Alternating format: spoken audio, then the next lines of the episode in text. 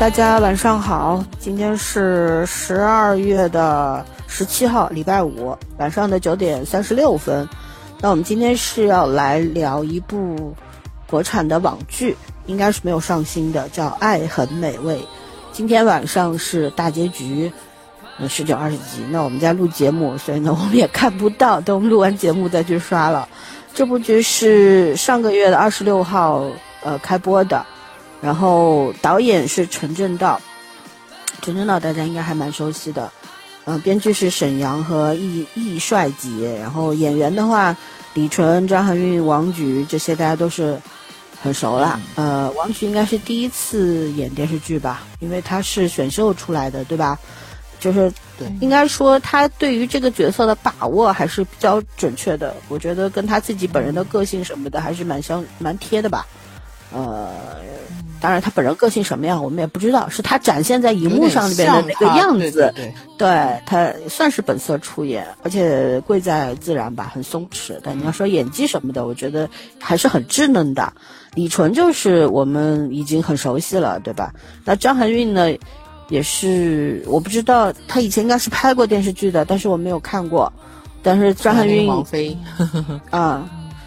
是也是以前快乐女生出来的吧？超级女生还是快乐女生，对吧？快乐超级女快乐女生第三名嘛，全国第三名。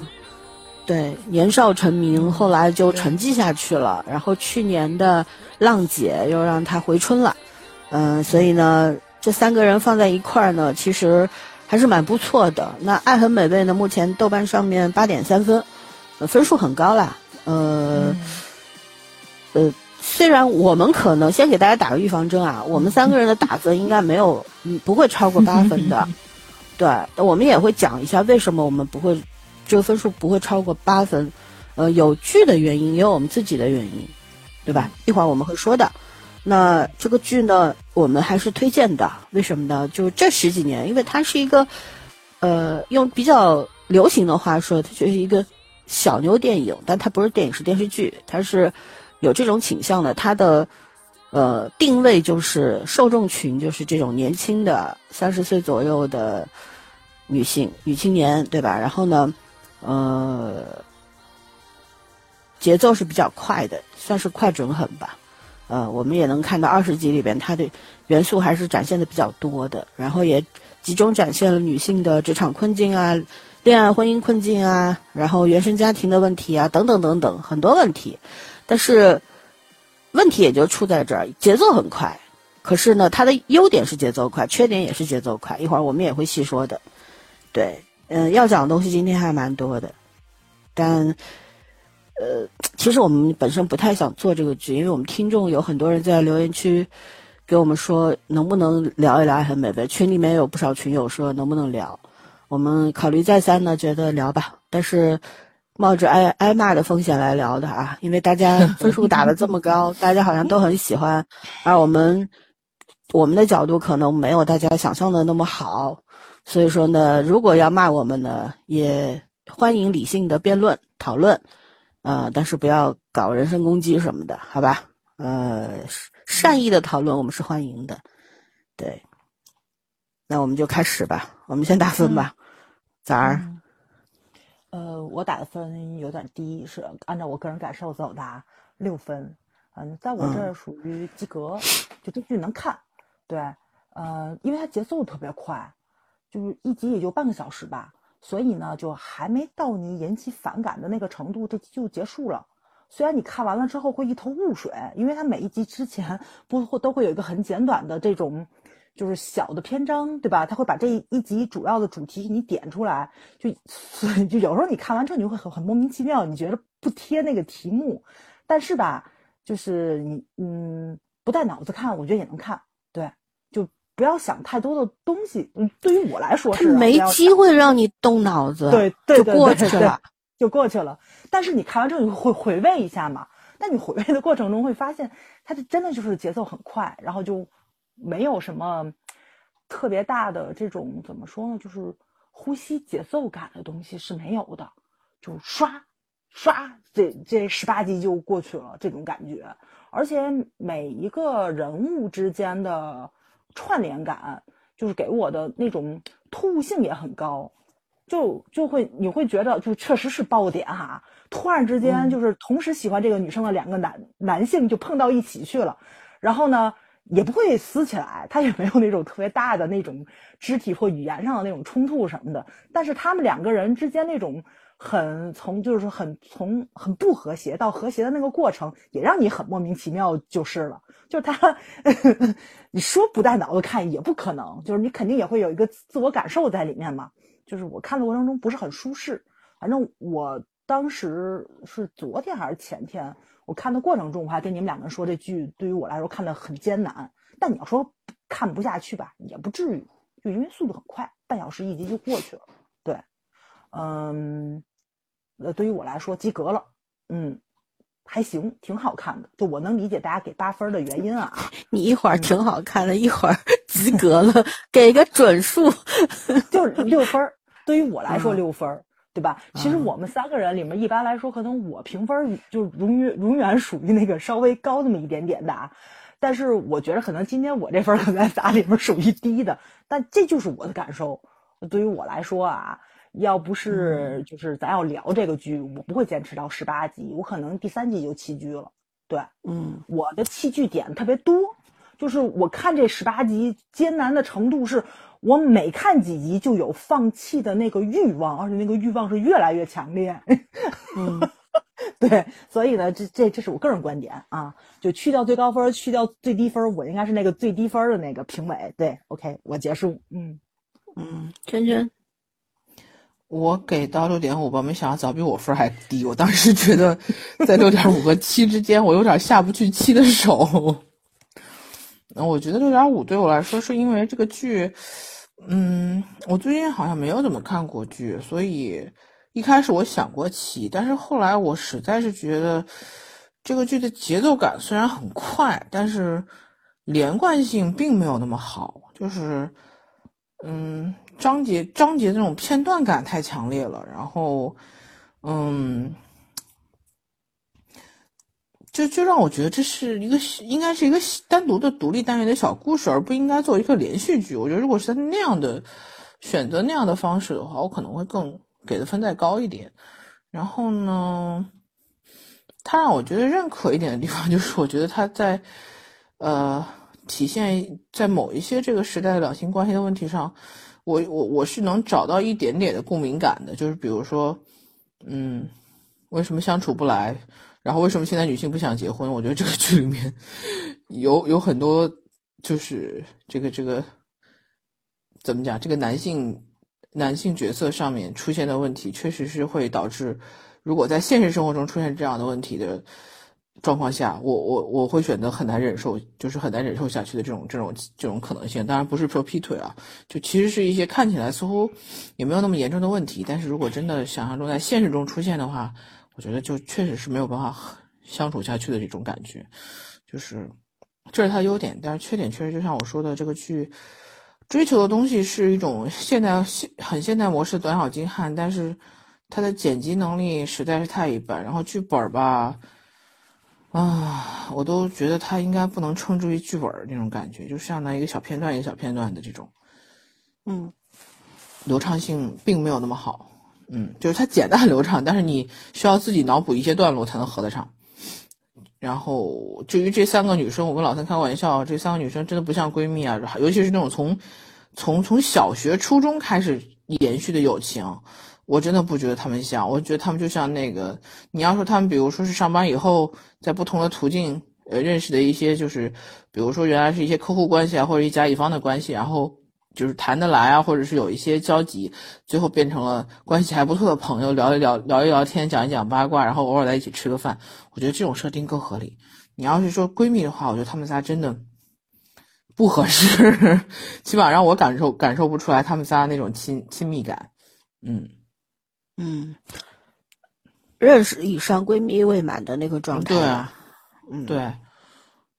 所以我说，你要是个甲方，就是原来比如说互为甲方，或者是这种公司合作关系而认识的这种职场上认识的，呃，这种比较亲密的朋友，或者是进入职场以后才认识的朋友，我觉得我可能会更能理解一一一些吧。嗯嗯，就是这个设定其实没有没有很打动我。对。然后整体来说，其他的地方，你像什么我们会聊的音乐啊、演员啊，它都没有很亮点。好处就是都很自然，坏处就是太太过于自然，而且这个剧其实也确实是用不到什么所谓演技的地方。对，没办法评价这个这个这些演员的呃演技的出色与否。嗯嗯，我也是六分儿，嗯，稍微厚道一点，六点五分都可以。嗯，六到六点五吧。对，怎么说呢？就是其实我的观感和崽儿是一样的。这个剧我看的一点都不起劲，并且我在群里也说过，如果不是为了录节目，我早就起了。嗯，我想先说一下我我我自己的问题，因为我是一个快要四十岁的人了。在我二十多岁的时候，就是看这样的剧是看过的，《粉红女郎》。还有我们刚刚说的好想好想谈恋爱，就是蒋雯丽、梁是梁静他们的那一版，对吧？那英啊，然后美剧《欲望都市》啊等等啊，我们都是看过的。所以按照同类型的剧，甚至比它好的作品看过很多，所以呢，这个剧它没有办法在第一瞬间抓到我。而我只能用非常理智的眼光去看它。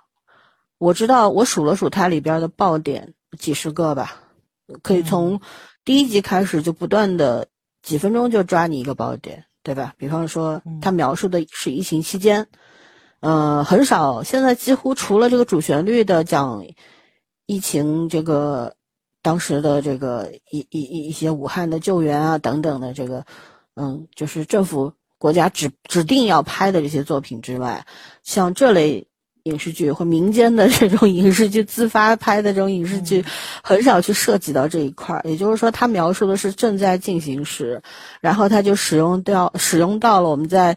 微博或者哪里看到的，就是媒体发布的流流调轨迹查出，比方说出轨啊、什么劈腿啊之类的各种，因为流调的故事，我觉得是完全可以出一个好热好热闹，对啊，各种各样的情况，就流调之下啊，呃，鬼神都无所遁形的那种感觉吧。所以他上来就是一个爆点，就是张含韵的这个这个剧中的这个丈夫出轨了。出的还是同小区的楼下的，然后正好被 流掉了，对吧？曝光了。然后呢，他这是一个，然后就同时交代了人物背景，他是一个结婚之后就家庭主妇了，甚至于可能家庭主妇都不算，他不做什么家务，男方家里还算是做点小生意什么，有点钱的，所以他日子过得很滋润。所谓嫁得好的女性，对吧？就就开始，然后就那么巧，然后就遇到了他，你看他又。什么什么过敏，然后又不能吃东西很挑，对吧？嗯，吃的丈夫送来的饭是小三做的，也够精彩的。小区里边这个呃，怎么说？那个隔离结束之后，在签到台遇到的也是小三儿，对吧？民政局里边也是因为疫情的原因，保安大叔跟他们说。保持距离，不要坐在一块儿，什么什么的，这些都是什么？都是我们现在非常熟悉的，每天都在经历的事情，就是保持距离呀，人和人之间要有社交距离，这些等等。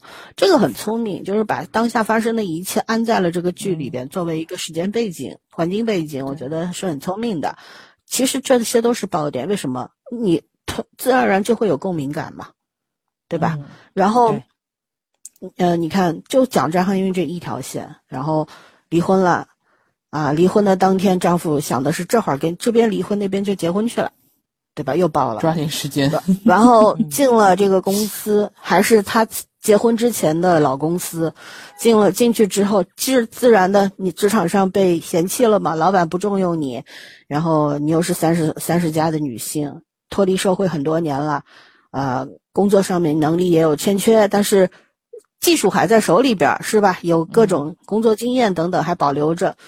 呃，这个且不说真真实与否吧，因为人各人各有异啊，不一样的，每个人这个水平不一样。但显而易见的，就你完全能够料到的，在职场上会遇到同行的这个排挤。对吧？年轻人挑战等等，然后就又遇上了什么老同事对他要职场性骚扰，又爆了。然后他是怎么用录音笔惩治这个老同学啊？渣男。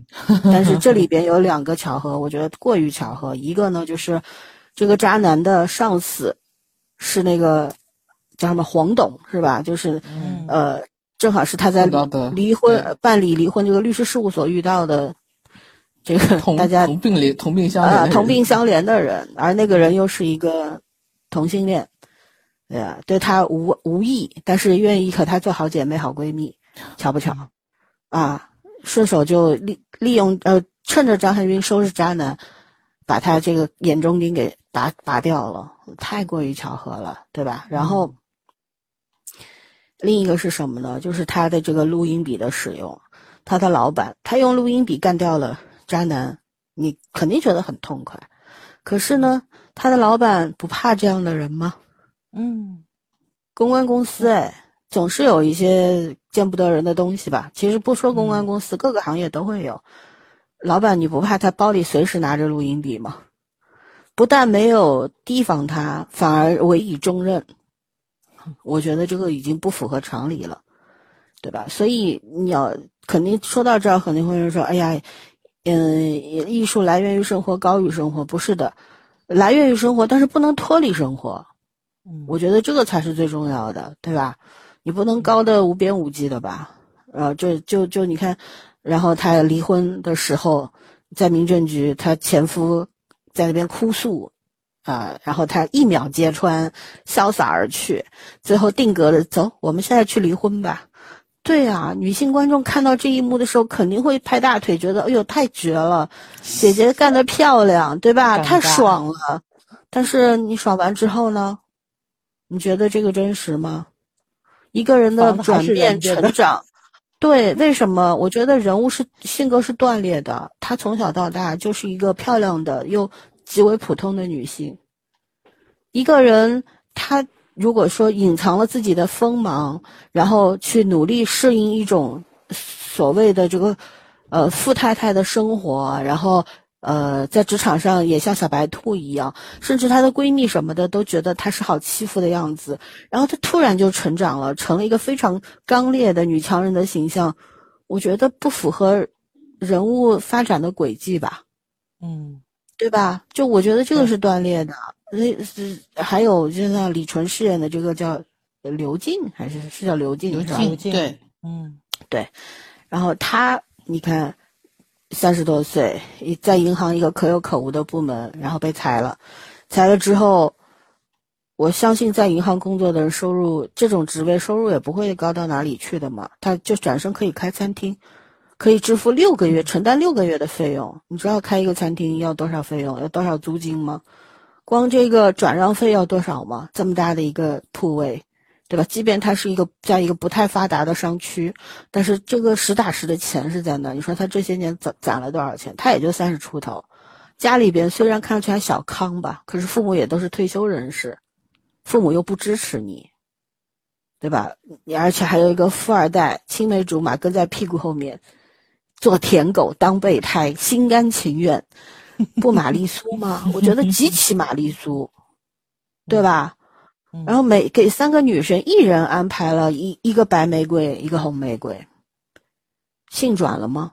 以前都是男人干这些事儿，现在为了突出女性自由、婚恋自由啊，女性的性自由、性解放，一人给你弄两个啊！我觉得这个东西选妃，对我来说，我觉得算是一种。聪明的投机，但是他绝对不是算是一种怎么说投机行为吧？会博得大家的好感赞许，可是他真的留不下什么。那这是这个，还有一个就是，我觉得我本人的问题是我年纪大了。第一，我看过很多好的作品了，同类型的。然后还有一个就是，我可能已经不是他们的主流受众了吧？毕竟我超过了三十岁，蛮远了。对，所以我们是被刨去的那一代。对我群里边也有很多小朋友，二三十岁的人说好看啊，对吧？一群三群都有人说很好看啊。那主播你们看吗？你们要不要聊啊？我其实挺意兴阑珊的，但是我觉得我们思考再三，觉得还是可以聊的。那我们就聊一聊。对，分数就是这么打吧。啊，优缺点我们慢慢的数细数，好吧？呃，那我们就从优点开始聊吧。先说它好的地方，好吧？再来。嗯，优点，优点我觉得也是节奏快，就是因为它节奏非常快嘛，就它在一集里面的剧情推进就很快。然后呢，呃，你会看到这三个小姑娘啊，就别管她们的性格怎么样，就是从台词上面体现就挺飒的，就不是那种特别特别纠结的人。虽然我看的过程中，就只只是觉得他们的飒停留在表面跟台词上。而不是真正人物性格上的那种怎么说呢？就是就是思想比较深，然后想的比较成熟，然后对人生规划就就是很事无巨细的那种。我觉得他们仨都不属于对，但是我觉得就是就是老四说讨巧，这个编剧啊，他真的是在人设跟剧情上达成了一个平衡。我特特别喜欢王菊演的这个角色，就是演黄菊吧？啊，黄菊王。王菊，王菊，王菊，王菊，王菊，他，但是他剧里演演的那个人叫什么名字，我又忘了。对，就夏梦，就是这个，对，哦，夏梦，对对对，就夏总嘛，我就特别喜欢夏总，因为他其实多多少少是没有破坏夏总在职场上的那个人设的，他可能是唯一的一个从头到尾他职场上这个人物是立住了这么一个，而且你能看到他从头就是从那个就是人生的不自信嘛。都是在他私生活上，尤其是对待他自己的算未婚夫吧，差一点结婚嘛。对待未婚夫跟那个小男友上，就是他的那种不自信是身体羞辱，还是说女强男弱？然后这个是这个社会加诸到他身上的那种不自信烙印。虽然，对对对，就虽然这种东西啊，就是在我看来 有点不成立，就是因为我现在有特别特别厉害的朋友。对吧？老三不算啊，因为老三有男朋友。对，就是到现在还没有男朋友的朋友。什么意思？有男朋友也可以很自信，好吗？是是是是，我就是说，就是说，他们还在对抗这个主流社会的价值观嘛。就比如说，就这剧里面也是展现出来，比如说那个夏总说说谎话，他不敢承认自己的社会地位跟这个工工资薪酬问题，对吧？我也有朋友这个样子，相亲不敢说自己的学历。因为，你可能说现在说一个研究生，人家都不乐意见你，何况你还是留学回来的，然后呢，他就会更觉着你怎么样，然后你就要把学历说的很低一点点，然后呢，要把姿态摆的很低，要把自己的年薪摆的很低，然后去见男方，可能你还会被挑三拣四。就是说，现在女性她的优点，其实在主流的婚嫁市场上是非常非常低端的，就这个剧很真实的展现出来了这一点。但是我特别无法认可的就是，这么如此优秀的一个女性，你已经三十多岁的时候，你的自信其实不会随便的被身边的人、被社会去打压。因为我这个朋友到现在还是相当自信的，而且他，而且他的身材可比王菊要差的不是一星半点儿。就我我们 什么意思？我们一直在聊这个问题嘛，就是说这个身材羞辱的问题。就因为他每一次去相亲。被打回来的还不是年纪大，你知道吧？就我有朋友长得就长得挺漂亮，身材很好，去相亲，他会用你三十多来打击你，但他不会，他每次被打回来都是说你胖，你要减肥，你减肥你就能嫁出去了。我们就觉得这个不不可思议，他自己也觉着，难道就是这世界上胖子都不能结婚吗？对吧？就就你其实你其实知道那个症结在哪里，然后你也知道别人用这个来羞辱你的时候，他的动机是什么。而且你也不会因为外部的一个评价去降低自己的自信心，所以王菊这个角色让我们觉得稍微有一点点出戏的，在就是她的自信与不自信的那个平衡，她只展现了不自信的那一面，就是她因为这个怎么说，工资跟他的社会地位带来给他的那种自信感，他只在职场职场上体现了，而没有在生活上体现。就这种纠结的东西，其实现代女性所有人都会面临到，而且不只对面临，但是大家是在想办法去融合它、克服它、面对它、解决它，嗯而不是就是分裂开来。我就是夏梦展现给我们，就是一边在职场上她很她夏总很自信，可是在生活当中，对吧？在闺蜜面前她也是女大姐姐，她会怀抱两个闺蜜，安慰她们，给她们想办法。可是，在情路上面，就是在恋恋爱、结婚这件事上面，她是我无比缺乏自信。但是她从小，你看他小时候，我们他里边很多旧时的，就小时候少女时代的那些形象，他不是一个不自信的人。那么你要去交代他的来由，他为什么会这样呢？是因为原生家庭吗？是父母给他太多打压了吗？是受到了男权的打压吗？还是说就是身材焦虑或者怎么样？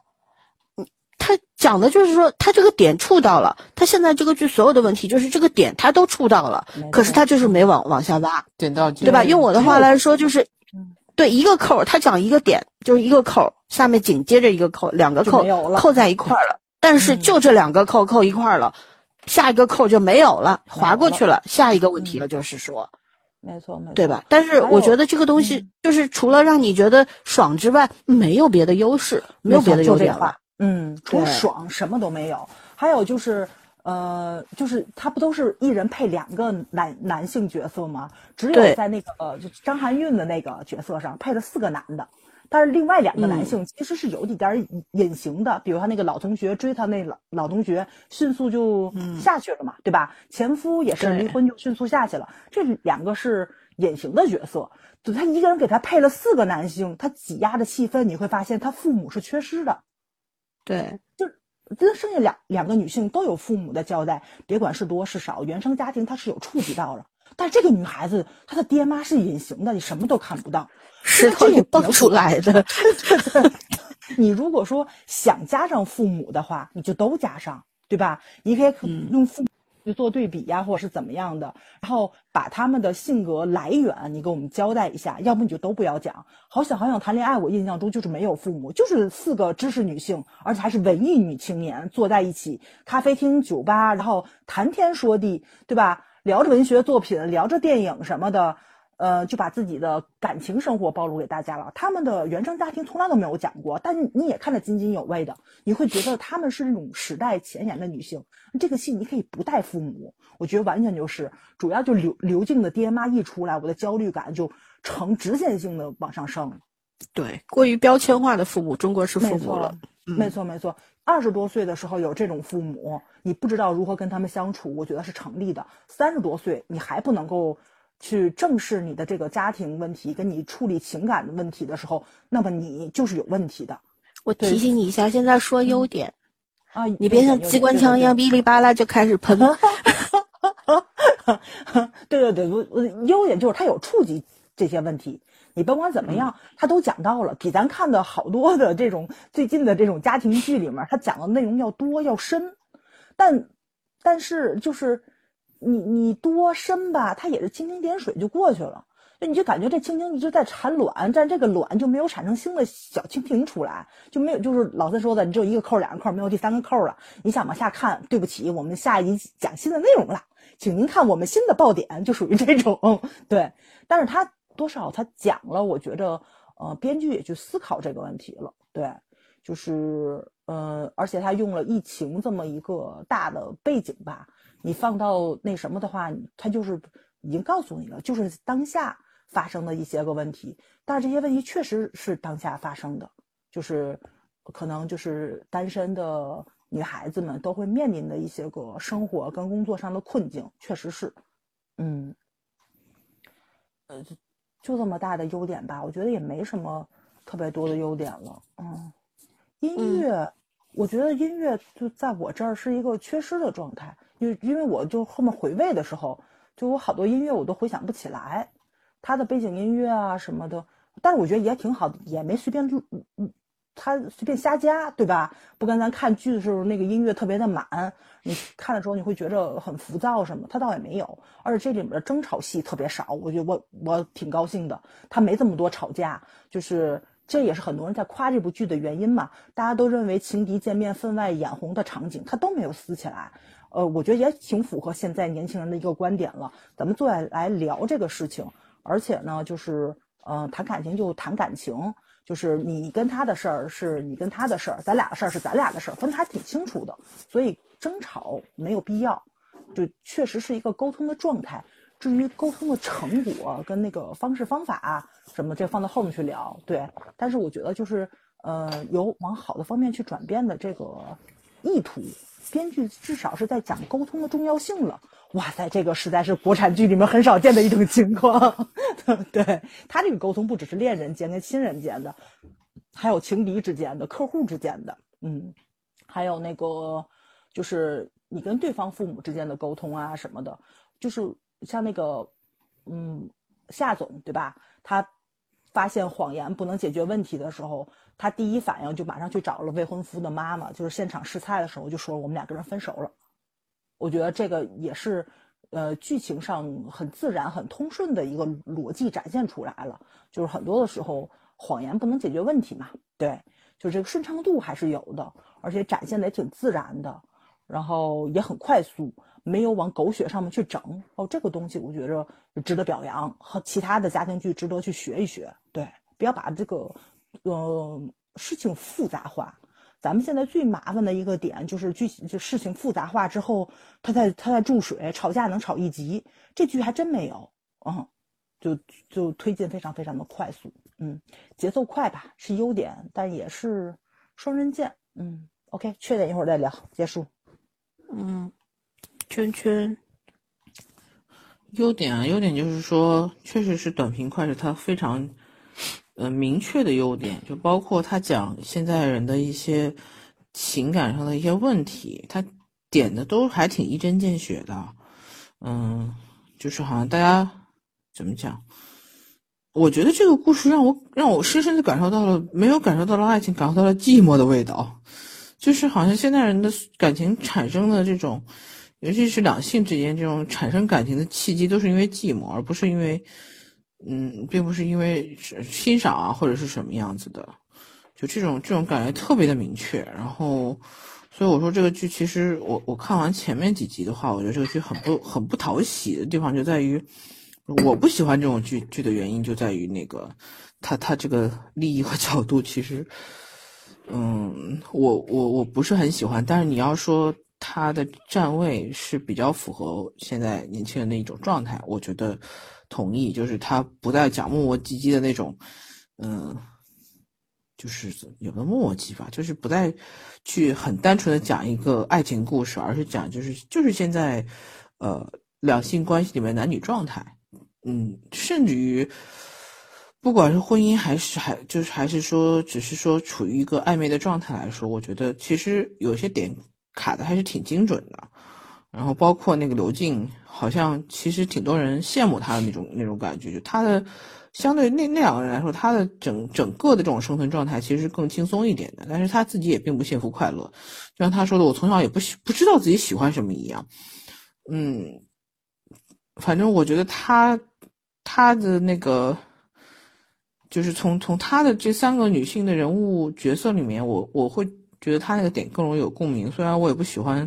我并不喜欢这个角色，但是我觉得他那个角色，就是在嗯，比如说那个发小，然后和他那个那个他喜欢的那个那个小朋友的爸爸，然后江山木，对对对，搞成这种标准三角恋的状态，其实我觉得这种状况挺多的。现在，嗯，但是 但是这是唯一不是。呃，是我其实是真的挺多的，可是问题在于，其实我真的没有感受到他对两个人任何一个人有爱有爱情，嗯。我就觉得，这是可能是演员的问题，他没表现出来。对，然后就是他对那个江山木的感情产生的莫名其妙。对，然后江山木对他的态度也是那种含含混混的，就是两人在一起的时候是一个样子，两人不在一起的时候又是另外一个样子。就是我真的特别讨厌这种男的，说实话。但是我不得不承认，现实里面有蛮多这样子的。你你江山木给我的感觉就是一个非常精明的钓鱼高手，离离异有娃男性。非常精明。他在这个里边，我觉得精明也是正常，结过一次婚，失败过一次，想要妥善处理。但是这种精明，他又表现出来什么呢？就是他那种怎么掠夺的那种情绪啊，然后态度啊，是很明确的，对吧？就是那种他跟那个叫什么？那个那个，我又不想把这东西扒拉到我碗里，但是我又不允许你扒拉走，就是这种。对，就是就是我 我想要的，我一定会得到的，我也不会给你。但是你你他又是面对女孩子，人家问他说：“那你会跟他在一起吗？会结婚吗？会怎么样吗？”因为，他又他又会说：“哎呀，这个提这个问题是不是太早了，或者怎么样？”当然了，站在他的立场上是 OK 的。可是我觉得这段戏我还真的觉得挺真实的。是，就是他的这种精明感表达的还是挺挺真实的，所以我就说它里面有一些情节设计的是是可以就是盖到一些点的。可是你说桥段有多精妙，或者是这个剧情设置有多么精巧，我完全都感觉不到。所以你就是说让我从剧本身去讲这个剧还可以，可是从我观剧的维度上去讲，我觉得真的没有高分水平，就是这样子。啊，有有很多人说说好看，我觉得可能就是因为关注维度不一样吧。嗯，你单纯去看这部剧，以目前的这个这个这个片子的氛围，就是整体的这个国剧的氛围来讲，他拿个高分我也不稀罕，我我也不奇怪啊。但是如果是你你没有维度拉开的话，不管是时间还是空间，嗯，不同的这种这种文化背景的话，它这个剧的精彩程度就会大幅大打折扣。嗯。而且我很不喜欢这种这种，他把这个长连续剧拍成了一个就跟那个短视频似的那种感觉，就一一块一块一块画块的感觉，我也不是很喜欢。剪辑能力太一般了，嗯嗯。好处短平快，然后坏处的话是过度追求短平快造成的，我觉得可以在后面再说。嗯，嗯那。呃，首先我说一下这个标题，就题目剧名叫《爱很美味》嘛，它的就是定调了，轻松，呃，快速，然后甜美，就是这种基调的，对吧？就是，嗯，你这里边既有食物的美，美味，因为其中李纯扮演的刘静，她是一个美食爱好者，呃，有志于开餐厅的，就美食爱好者，然后呢。呃，还有个面包房的这个店主，面包店店主，对吧？所以这些东西都是和食物有关联的。呃，然后爱，另一层意思就是爱嘛，美好的爱情是会带给你身心愉悦的，对吧？所以这个这个剧名还是虽然听上去特别的俗。有很多人可能是被这个剧名 给劝退的，一听这什么什么爱很美味，听着像泰剧的剧名似的，不看了，对吧？但实际上，这个你看了一个剧之后，你会觉得哦，这个剧名跟它还是蛮贴的，对，也也算是比较聪明的一个取名吧。然后我觉得比较值得提倡的，呃，值得夸奖的就是它这里边的性张力，在国产剧里边总是遮遮掩掩在这一方面，不愿意提，不敢提，仿佛不存在。就是在我们可能这个东方文化里边，性这个东西是大家暗搓搓都喜欢体的，对，但是就能不能明晃晃拿出来聊，不能正儿八经的聊。我觉得是时候改变了啊！就其实我们以前很很多，你像《白鹿原》里边对性有过藏藏烟烟吗？没有啊，就是他聊讲的是很那个红高粱啊之类的，就玉米地里边滚一圈，是不是多了去了？这个东西是。曾经是一直去讨论的，对吧？你像《画魂》里边，浴室里边那那一幕是很美的，对吧？其实这东西有什么好遮掩的？反而现在在一个更加开放的这个时代里边，这个东西默就很默契的被隐藏掉了，在我们的影视剧当中。我觉得这件事情很匪夷所思。那能够把它拿出来，开始大明大方的讨论。这个很好，拍的也不错。说实话，就是尤其是体现在刘静和江山木的这个呃，经常会卿卿我我、颠龙倒凤的，我觉得也挺好的。还有夏梦和这个健身房那孩子叫啥来着？完了，忘忘忘了叫什么名字？健身房小哥张婷，张婷不是吧？张婷是面包房的吧？面面包师，那面包房，我说的健身房的那个陆斌，陆斌，陆斌啊，陆斌，对，陆斌。哎呀，我他跟陆斌名字，对，上床啊什么的呀，我觉得也挺好。上来她跟那个前男友也是在滚床单是吧？当当时她在谈工作啊什么的，就这个非常的寡淡无味，就像完完 成任务一样这种，所以大家就没有办法继续了。我觉得这个东西能够拿出来聊一聊，挺好的。尤其是夏梦和前男友的这这个床戏，我觉得特别值得琢磨。什么呢？就是两个人谈了很久的恋爱了。曾经肯定也是好好的爱过的，对吧？但是后来又是同事嘛，人和人最忌讳的是没有距离感。人和人之间，任何人之间一定要有距离感。你上班见，下班见，好美好的东西都没有了。为什么呢？没有隐私啊，没有自我的空间啊。本来是这个叫什么来着？上床是一个很美好的事情，充满着神秘感。这样的一个事情，互相探索，然后就是因为天天见，二十四小时见，所以就变得没意思了。然后又是同事，是吧？呃，做私密的事情的时候还要谈公事，这些事情就非常非常的扫兴。所以我觉得这一段拍的非常好，很棒，嗯。然后还有就是夏梦和这个陆冰两个人，夏梦说不要开灯，因为我身材不好。陆冰说为什么呢？对，就我觉得陆冰这个角色很美好。像小天使一样的，对，呃，这男孩长得长相什么的那种敦厚是吧？老实天真，我觉得小孩找的演员也找的很好，对，肌肉男，但是，嗯，人很纯情跟小鹿一样，很纯情啊，对啊，大家也对健身房小哥有改观嘛？大家很多现在社会上传闻就是健身房里边这些健身教练为了勾引女客户，之前不是上海有一个。呃，大姐姐、老老姐姐，就是我来的那种啊！我来给侬身高头花了几十万，对吧？侬侬辣外头瞎吃的吧？对，听不懂吧？意思就是我在你身上花了几十万，你还去跟别人搞三搞四，是这样的。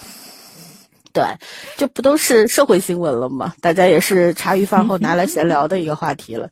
对，大家对于健身房这个这些什么私教什么的印象都不好，但我觉得这个陆冰完全。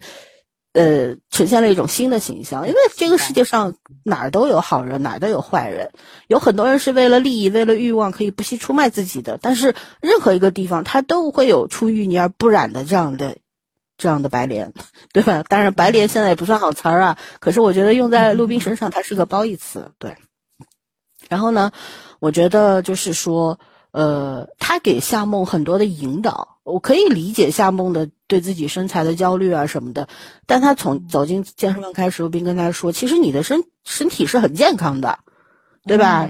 大家很多女性走进健身房的目的是为了减肥，其实不是。我们应该健身房健身健身，就是要让自己更健康，对对吧？练的让把自己练得更健美，健美和减肥是两码事儿。你健美了，这个肌肉。量增加了，这个脂肪量减少了，那那你身材肯定就好了嘛，这个相辅相成的嘛。我觉得这个也挺好的，在这个剧里边有一种科普作用啊，也有一种矫正的作用在里边，也挺好的。对，然后还有就是，呃，就是 LGBT 人群，就是陈正道的片子嘛，我觉得他很会打擦边球，因为这个东西现在同性爱在我们国家其实是不被。承认的嘛，对吧？甚至于前两年又在说什么是属于精神病的一种啊，什么什么的，反正少数少数人群吧，属于是挺受歧视的。但生活中到处都有啊。我们讨讨论过很多次，那就像我们以前聊那个《库尔们》一部英剧被下架了，莫名其妙的，对吧？是不被容许 存在的。对，实际上我觉得这个是我不能接受的。我觉得。同性爱也好，异性爱也好，是爱，它就应该存在，对吧？你爱上了一个人，他不管他是你同性也好，异性也好，你爱上他，爱的是他这个人本身啊，跟他什么性别有什么关系呢？对对啊，虽然我们都是直女，我们三个人，但是我们绝对不会去反对什么同性爱之类的。所以，而在我们的影视剧当中，它又是隐形的，嗯，它不可以被提及。包括之前那个，呃，叫什么张张子枫和。那谁胡吴磊演的那个电影，也是好像也是陈正道拍的吧？我没看啊，那个剧，那个电影，但是我看了很多的这个影评啊什么的。因为这个吴磊饰演的男孩子是一个，就他里边很隐晦的谈到了说是那个同性爱嘛，所以也被批的蛮厉害的啊，说他们挂羊头卖狗肉啊什么的，打着什么青春，嗯。纯爱的这个 招牌去的，实际上讲的是这个。但我觉得能够把这些东西拿出来，这些概念、这些事实存在的拿出来讨论，是一个好事情。而陈正道在拍这一块，就黄董这个跟张含韵坐在餐厅里边，是一个同志酒吧吧，应该是。然后张含韵一开始的时候，就那那那一片段，我其实挺很喜欢那一片段，就是张含韵说，就是就。就是黄董说要点什么东西喝吗？要吃什么吗？他都是拒绝的，就对一副就是就是我自我很戒备、高度戒备的那个状态。但是当黄董他的眼神看向他喜欢的、倾慕的那个人的时候，他瞬间张翰就明白了嘛。然后说的是就用很八卦的语气说：“难道你是？”然后黄董用了一个虚那个手势，就是不要说下去。实际上，我觉得。陈正道也好，编剧也好，非常聪明，对吧？很聪明。这个东西，如果你说穿了，审核就过不了了。但是你这虚了一下，大家都心知肚明了，审核也就眼开眼闭，就让你过去了，对吧？然后后来包括，呃，舞台上就是变装歌后嘛，在舞台上表演，好像是。哪部电影我总记得是我在哪部电影还是电视剧里面见过，是《摩登女郎》还是什么的里边就有种变装秀嘛，嗯，我觉得有一种致敬的那个作用在里边，所以这一块很棒。陈正道也是外来的和尚好念经，他带来了很多新的元素。我们自己国内的导演可能有很多也想拍，但我觉得不太会善用这种手法去拍，对吧？嗯，这这是比较有有优势的地方。然后还有什么？等一下，我想，我想一下啊。还有就是，呃，它里边也是用了一个惯常的手法嘛，就是少女时代的闪回，然后和现在的状态的一个拼接放在那边儿嗯。这个我其实蛮喜欢少女时代三个女孩子的那个演绎，女孩子三个女生跟现代的三个女生长得也长得也挺类似的，对对，找演员长得找的特别好啊，选角选的特别好，终于没有让他们硬熬着回去演十几岁。嗯，但是问题在于什么呢？就是她那三个小姑娘看上去就是那种，嗯。少女时代那种青葱的友呃友情，对吧？就是少女，对，呃，那种少女特别天然单纯，然后炽炙热的那种友情。然后长大了以后，我觉得反而这三个人给我的感觉就是那种认识以上 闺蜜未满的感觉，就是是认识了很多年，但是关系没那么好。给我的感觉就是这个。我觉得就是三个演员的问题，他们之间没有那种。表现出来那种有深厚的友情基础的，给我那种感觉，对吧？就比较形式化。你知道她们是三个闺蜜，但是实际上你有没有触摸到那种真实的？因为你大多数女孩子都有闺蜜啊，你跟你闺蜜怎么相处的，并不是只是谈谈男人，呃，聊聊骚，什么说说这滚床单的这些能能说不能说的有的没的的事情，是不是？并不是这样的。啊，闺蜜之间，我觉得朋友之间更多的就是互相的扶持嘛。在你有难的时候，我不是跟你去讲道理，或者说怎么样，而是义无反顾的站在你身边，对吧？并不是为了会为你去争针对，比方说你朋友要离婚。确实是为了会为了你去大打出手打小三儿，或者说会为了这让你去争夺更多的财产什么的，为你动足脑筋啊，保驾护航啊。我觉得这些都是闺蜜会做的事儿。可是更多的，我觉得就是一当一个人落难的时候，那种陪伴的作用，嗯，对吧？我觉得这个剧里边关于陪伴展现的太少了。他们三个人聚在对聚在一起的时候，几乎都是在谈男人。那属于你的事情，嗯，对，属于女人之间的那个互相之间的那个细细密密的、入心的、温暖的那个东西去哪儿了呢？是不是因为编剧导演都是男的，所以他写不出女性之间的那种那种友情呢？其实女人的友情是非常微妙的，多元化，可能会三个人会有四个群，我们 也会，可能也会，对不对？怎么做到的？三个人也会有四个群，对吧？呃，有点难啊。四个人有五个群是可以做到的，就是说，就是说，女孩子之间，对吧？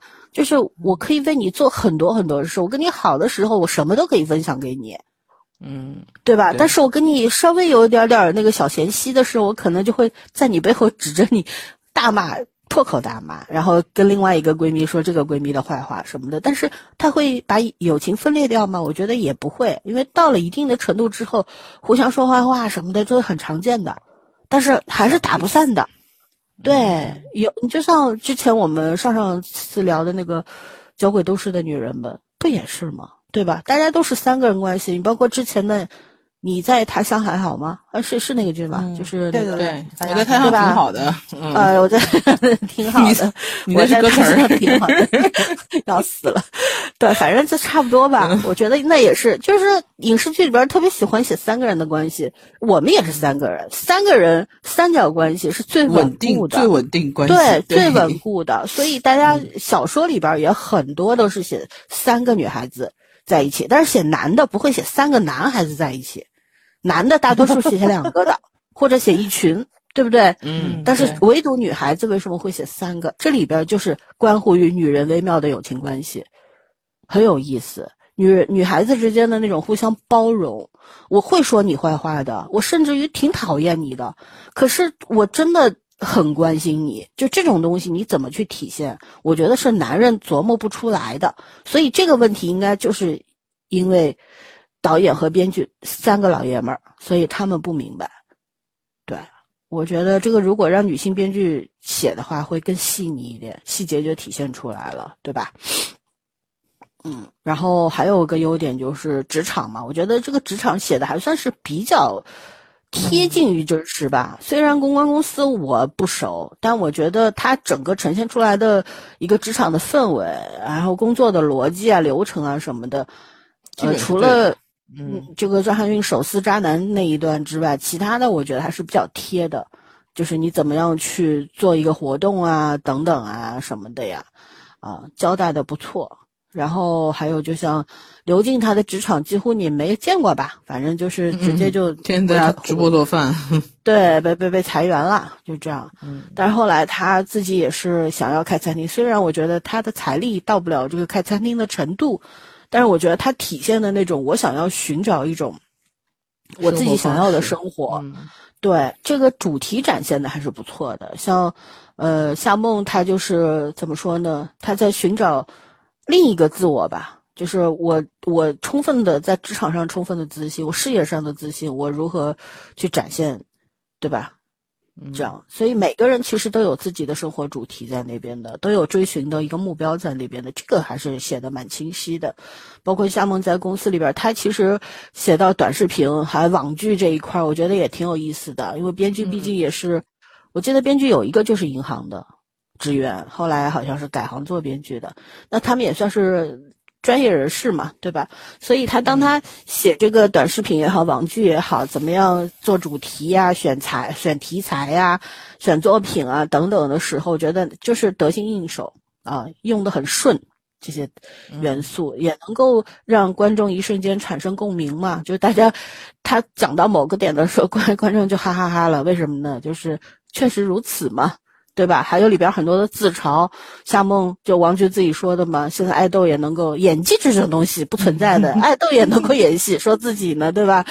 就就这种自嘲，我觉得这个剧里边很多的就是他展现出来什么？以前我们总是觉得国产影视、国产电视剧，尤其是啊，特别的装，装在哪里呢？它展现出来一种由内而外的傲慢的感觉，嗯，很傲慢。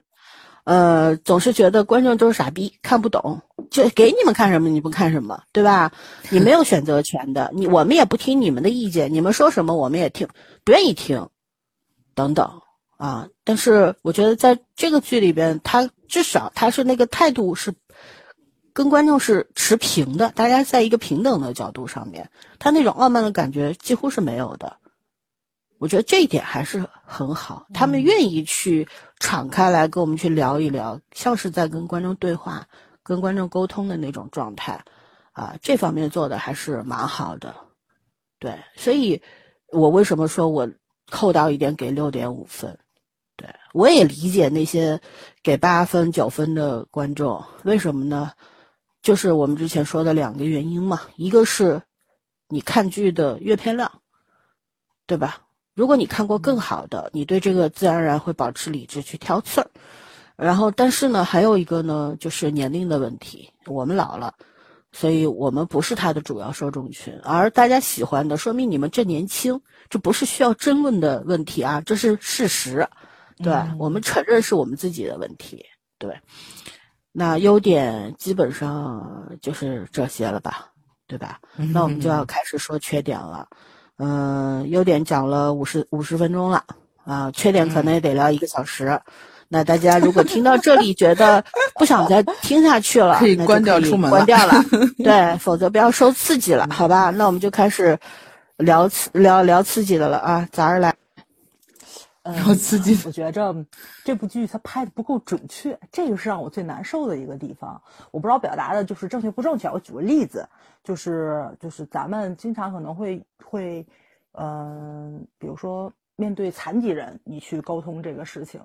就是你怎么样展现出来，你是平等的看待一个残疾人跟咱们这种普通人的，对吧？就有的时候，就是你口口无遮拦说出来那话就是没礼貌，就大家一目了然了就能看出来你这些绝对不是一个平等的态度。但是你用看看待正常人、普通人的这个视角去对待这个残疾人的时候，这是一个很平等的这么一个视角。我我这我还真表达不太好，怎就是怎么说呢？就是就他这个剧，就是让我在看的过程中就有那么一种微妙的感觉。我觉得他又绿茶又圣母，就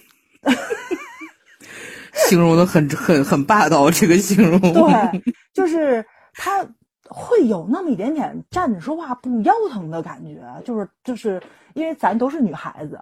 我虽然现在很多问题，他这种展现的问题，我我可能已经解决了，或者说我已经不在乎了。就这个问题可能没解决，就这个年龄段我们过掉了。对对对对对。但是他这个里面还真不是矫情，我觉得他就是拍摄的还不是那种特别腻歪的，我绝对弃剧不看的那种矫情，翻过来调过去一点吹毛求疵的小事儿给你无限放大，这导演跟编剧还真没有。但他这个态度吧，就。他想做到举重若轻，但是他又做不到，所以呢，他就展现出来的那种东西就是什么呢？就是，呃，我努我我努努力达到成熟、优雅、高贵，然后这种独立女性的姿态，但是我又不是，但是我的人设立住了，就就给我这么个感觉，你知道吧？这是让我最受不了的一个地方。就工作做完了，至于你们咋咋想，不关我事儿了。是的，是的，是的，就很多人就觉着。我最我最受不了的就是刘刘静这个角色，她对待两个喜欢他的男性上面就踩中了我所有的雷区。雷区，这人要是 我朋友，对，这人要是我朋友，我绝绝对对我能跟他窜了，你知道吧？就你一就是我插一句啊，我觉得这个真的不是在展现所谓的性自由和性解放，也不是婚恋自由，我觉得是一个节操问题吧。嗯。对吧？现在人淡薄的这种感情观嘛，是。对，就是你包括那个谁，就是那个呃张含韵演的那个角色，她婚都没有离完，就开始就亲了另外一个男星，那个我都能理解。但是刘静这个我完全无法理解。别看她没有离婚，她也没有什么情感束缚什么的，但是我真觉得她的她的情感观是有问题的。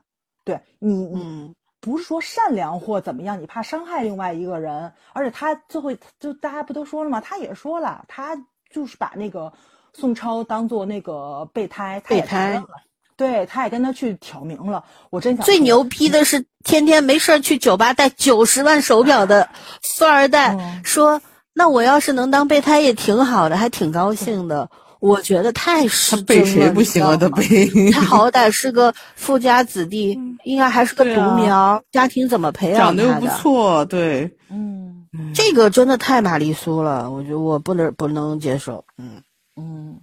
所以我就觉得他这个剧里面就很多的这种让我极度出戏的东西，实在是累加的太多了，尤其是人设上的。你想表现刘静这个人的性格特点，他的成长的，对吧？就是面临问题是一个老乌龟的这个状态，跟他脚踩两条船，是的，是没有任何关系的。对，呃，所所以呢，嗯，他还特别绿茶的踩了一个点，就是。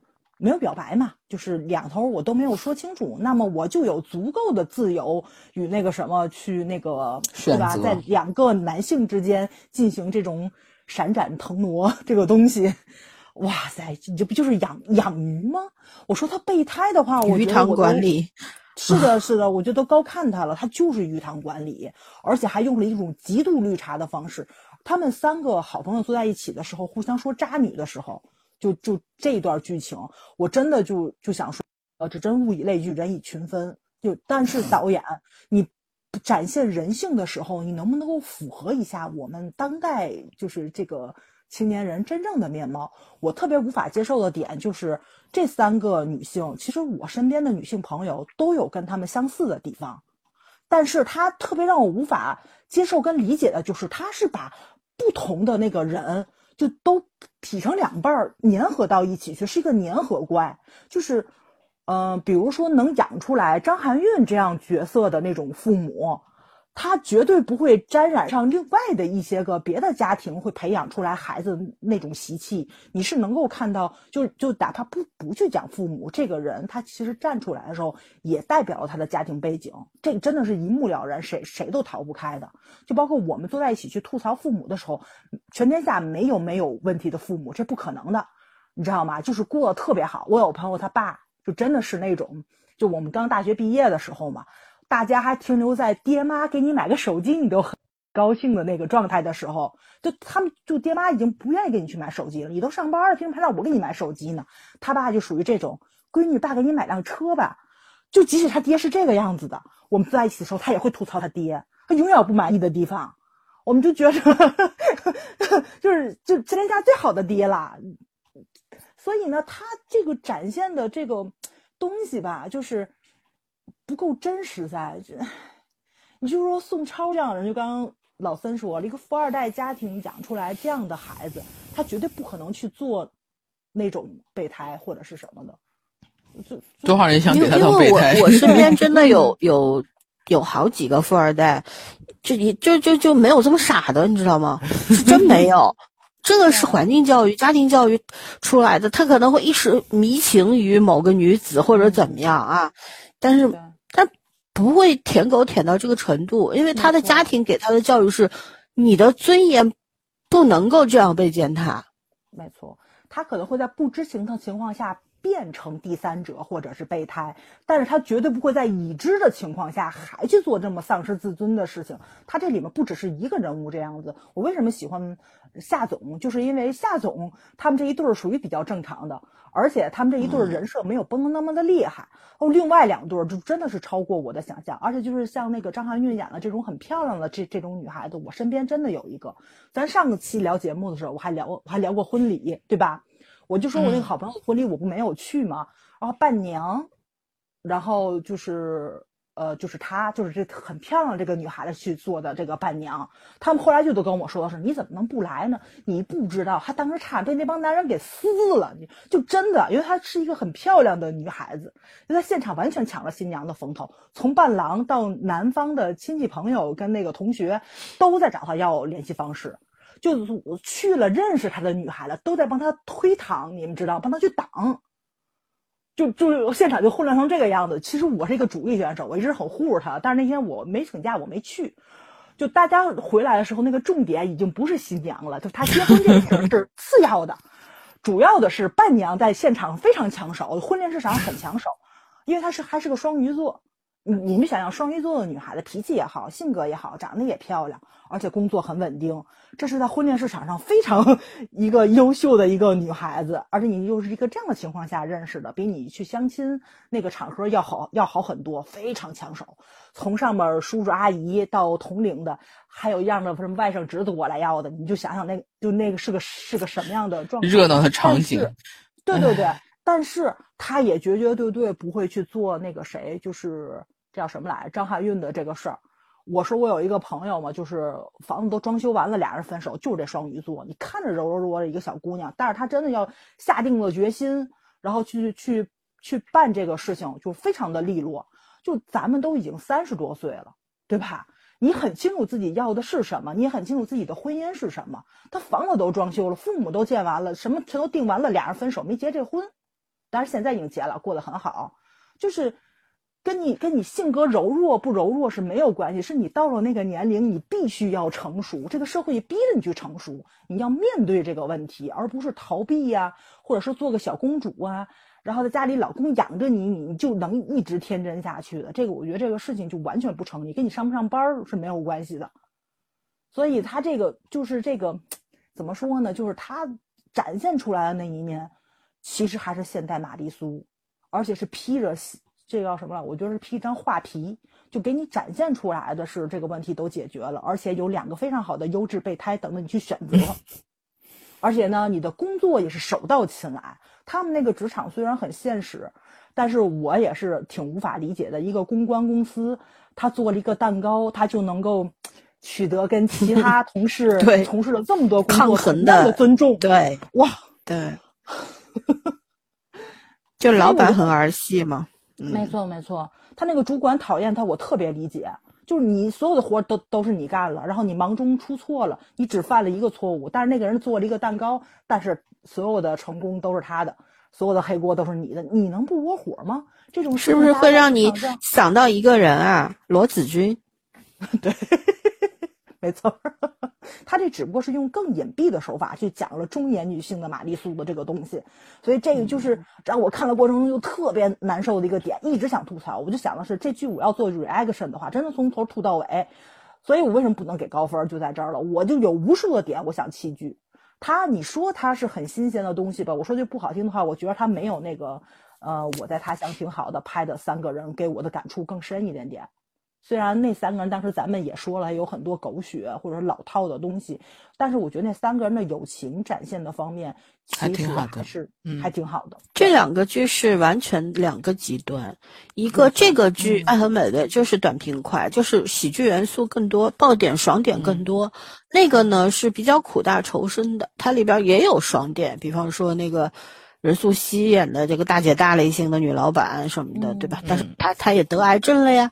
对吧？也很 痛苦的抗癌的过程啊。然后金靖直接第一集就跳楼了呀。然后那个小姑娘，对吧？那个感情上面一波三折，她是更注重于去写什么呢？因为你看也是扣题嘛。我在他乡挺好的，真的好吗？对吧？你会有这个疑问。然后你在这个里边，你看这个剧《爱很美味》，你会觉得。还还行吧，就那种感觉，就是说你也没有不至于到多美的那个地步，但至少可以吃得下去，就这种感觉。嗯，没错。但也可能就是我们味觉退化了，觉得还可以吃得下去。但但年轻一点的姑娘们可能就是嗯，真的很美啊，很甜啊，对吧？只是大家感受不一样而已。对，嗯，没错。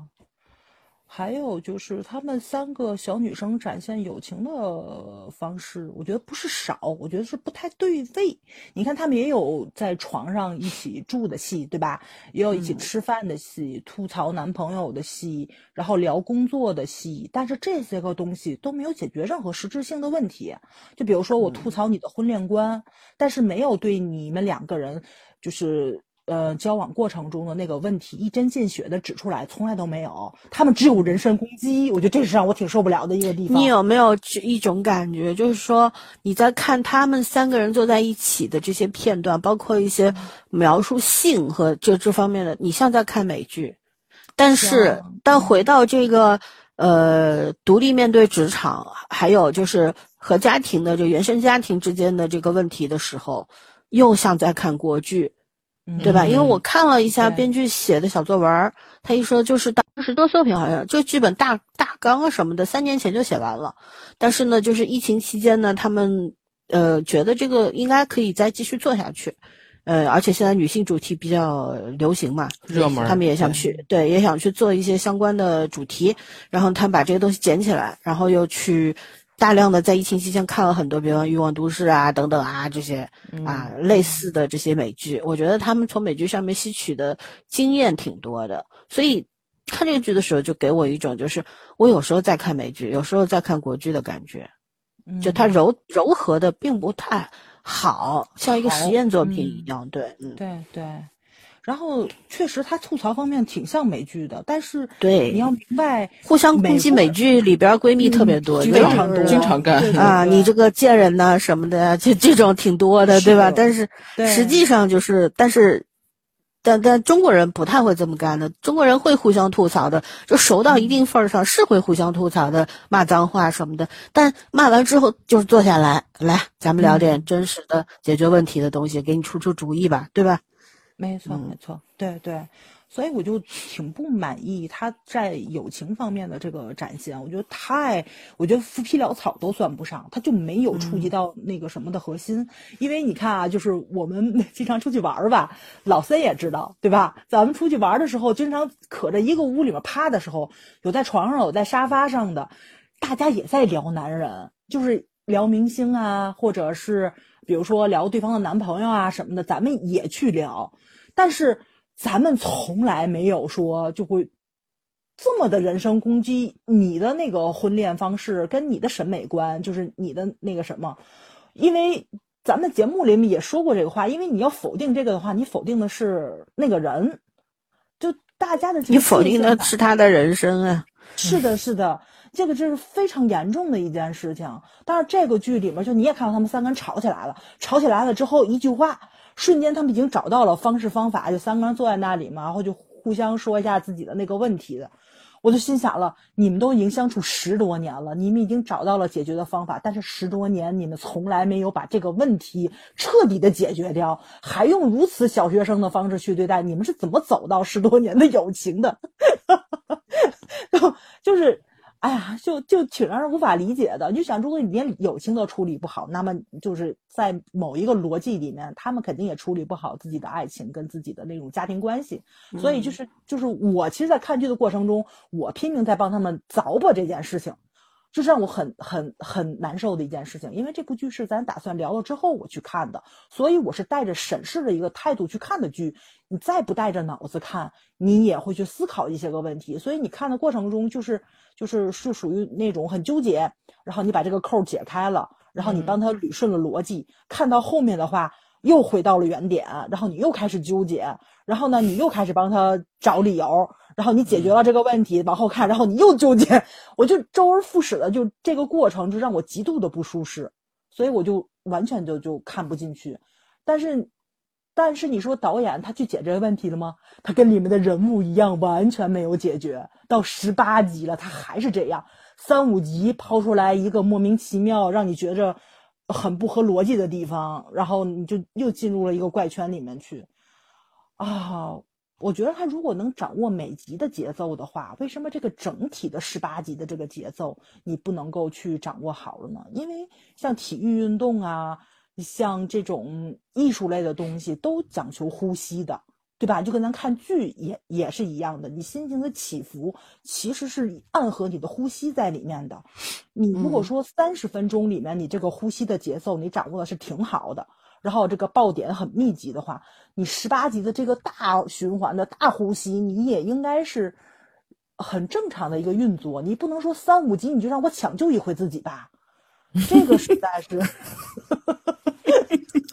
就看剧看的挺憋屈的那种看感觉，剧看的夕阳似的。哎呀，就我我也很明白大家就看的很舒爽的原因，因为你不像我似的，是从第一季到第十八集连着看的。你们追剧追一个礼拜，你们就停了，你们都不用抢救，直接哦等下面的吧，你自己把那个就就都断掉了，重新来一个新情绪。我觉得这个就也是让我挺无法理解的，就是这个编剧的能力。其实你想想，咱小时候看电视剧也是这个样子的，对吧？就是今天两集，明天两集，后天两集，它两集一个节奏。但是呢，咱们把以前的老剧你拿出来重新看的话，你还是一个大循环看完了之后，你会发现它其实也是有起承转合在里面的。就是这种技巧性的东西，我可能说我做不到，但是我是能感受到的。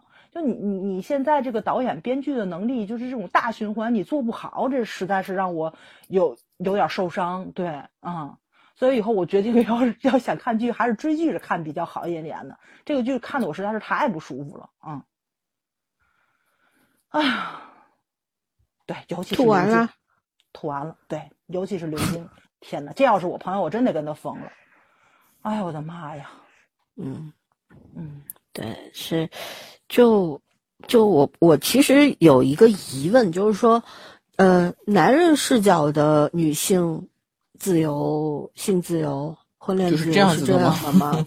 还是说现在年轻一代的角度是这样的？我这是我疑惑的东西，因为我看大家还挺欢迎、挺喜欢这种风格嘛，对吧？但是嗯我们可能是老古董了吧，所以我是不太愿意接受的，呃，所以我很疑惑。其实男孩子也不喜欢。我现在可能就是因为大家都结婚了嘛，没什么机会坐在一起聊。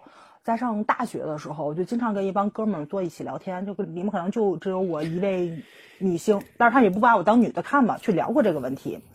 然后就他们就是有时候就对女性的那种误解，就让我也特别的难受。就就这个到底是不是养鱼的问题，我们已经争论过不是一次两次了。他们就觉得很多女孩子喜欢自作多情，我对你好一点点，你就觉得我对你有意思，但我不是，我可能就只是绅士。但是在我这看来，就是咱这不是国外，我给你拉个车门，帮你带个饭，帮你占个座，你对他没意思，你为什么要干这个事儿呢？哦，他们就觉着你让我干了我就干了，但是你但你不想为什么女孩子只找你不找别人呢？对吧？但他们就转不过这个弯儿来，他们就觉着我表现出来了男士的绅士与礼貌的话，你为什么要自作多情？所以呢，我觉得就是男女的那个差异真的是，就是很很就是很多的，因为男人真的是进攻性的，就他喜欢你，他一定会表白，他一定会展现出来跟对别人不一样的地方。他如果说能帮你占座，能帮别人占座，他对你就是没意思。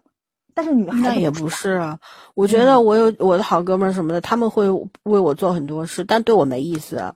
呃，对对，但但是这个是什么呢？就是十多年的嗯那个好朋友，是真的明确了，你就是我的好朋友，对吧对？就就这个嗯仅就是好朋友的关系，我可以为我也可以为他们做很多事儿，但互相是没有意思的。嗯我觉得这个是关系到了一定的位置，并不是绝对的说，而是咋的意思是说处在一个将熟未熟的状态的时候，比方普通的同学。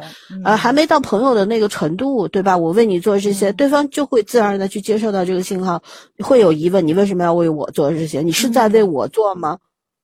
对吧？是是这样的嗯吧？但如果说大家已经成为了好朋友、好姐妹、好兄弟了，那那就无所谓了，可以做，嗯对吧？就这个是一个分寸的把握在那边。嗯，嗯，所以这个东西我觉得就只还真的是就什么事情都挑明了比较好。对我就也也挺无法接受的，就是那个谁张含韵的那个角色嘛，就两个人都亲了，他到最后他都不去说这个事情。就是那个男方不不说，我能理解，因为他就是自卑，或者说他坐过牢啊什么的，就他给我那个理由，我是能能接受的。我其实是 无法理解女孩子就为什么不说的。你敢亲他，你不敢问他你喜不喜欢我？哦，这个事儿我也觉得就是优先级是不一样。你也可以理解为他刚刚离婚，就是说受过情伤，所以有点胆小。对对嗯对对，但是他哎他不是准备去其他城市嘛？我觉得他不是他可能觉得也没有可能性了。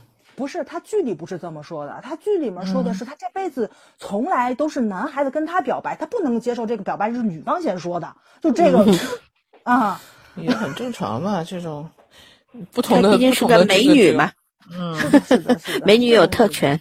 他没有这种观念，就是他觉得，嗯，对，就是我是美女，我永远都是被表白的那个，让我主动没门儿，对吧美女会有，就美女就会用心机让男方先表白。我身边也不一定就我觉得就是心机的女你不能拿你身边的人举例子，这世界上人有千千千百种对吧？？好吧，好吧。我认识一个女孩子，就是那种好，就是怎么讲，美漂亮不自知的那种，但是她真的不是心机，她就是没有主动表白这个概念的，她绝对不会，她觉得这个是不应该发生的，女性对男性表白，是也传统思维，嗯就觉得我我传统我思维。对我再喜欢，我也不会跟她我觉得啊，表白的。是因为我身边朋友我过滤过，我朋友都是属于我这种比较飒的，我就因为这种矫情的，嗯矫矫情跟我做不了朋友。她不矫情，他一点都不矫情，但是他在这个观念上就是这样。这事儿过啊，这事儿过，不用聊。嗯 行，圈圈来说说缺点。我已经觉得没啥可说的缺点。这剧的这剧上来，其实我觉得就是因为我看特别快的原因是，我觉得这个剧都不用抬头看，就小片段的地方太多了，然后听的话就是很快，本来集数也短嘛，然后很快就过，很快就能听过去。然后我真的觉得我从头到尾没有让，嗯，想想起特别抬头去看一眼剧的欲望那种感觉。然后，嗯，啊，就像我说的，一直在就好像跟拼拼拼那种拼接画一样的，一帧一帧的小短片儿。我严格意义上说起来，我就不觉得它是个电视剧。嗯，不知道为什么它中间有一些情节，就让我想起来那个，就是宋茜和宋威龙演的那个剧叫什么来着？就就就之前我们看那个啊，遛狗那个啊，对对对，反正我就觉得，嗯。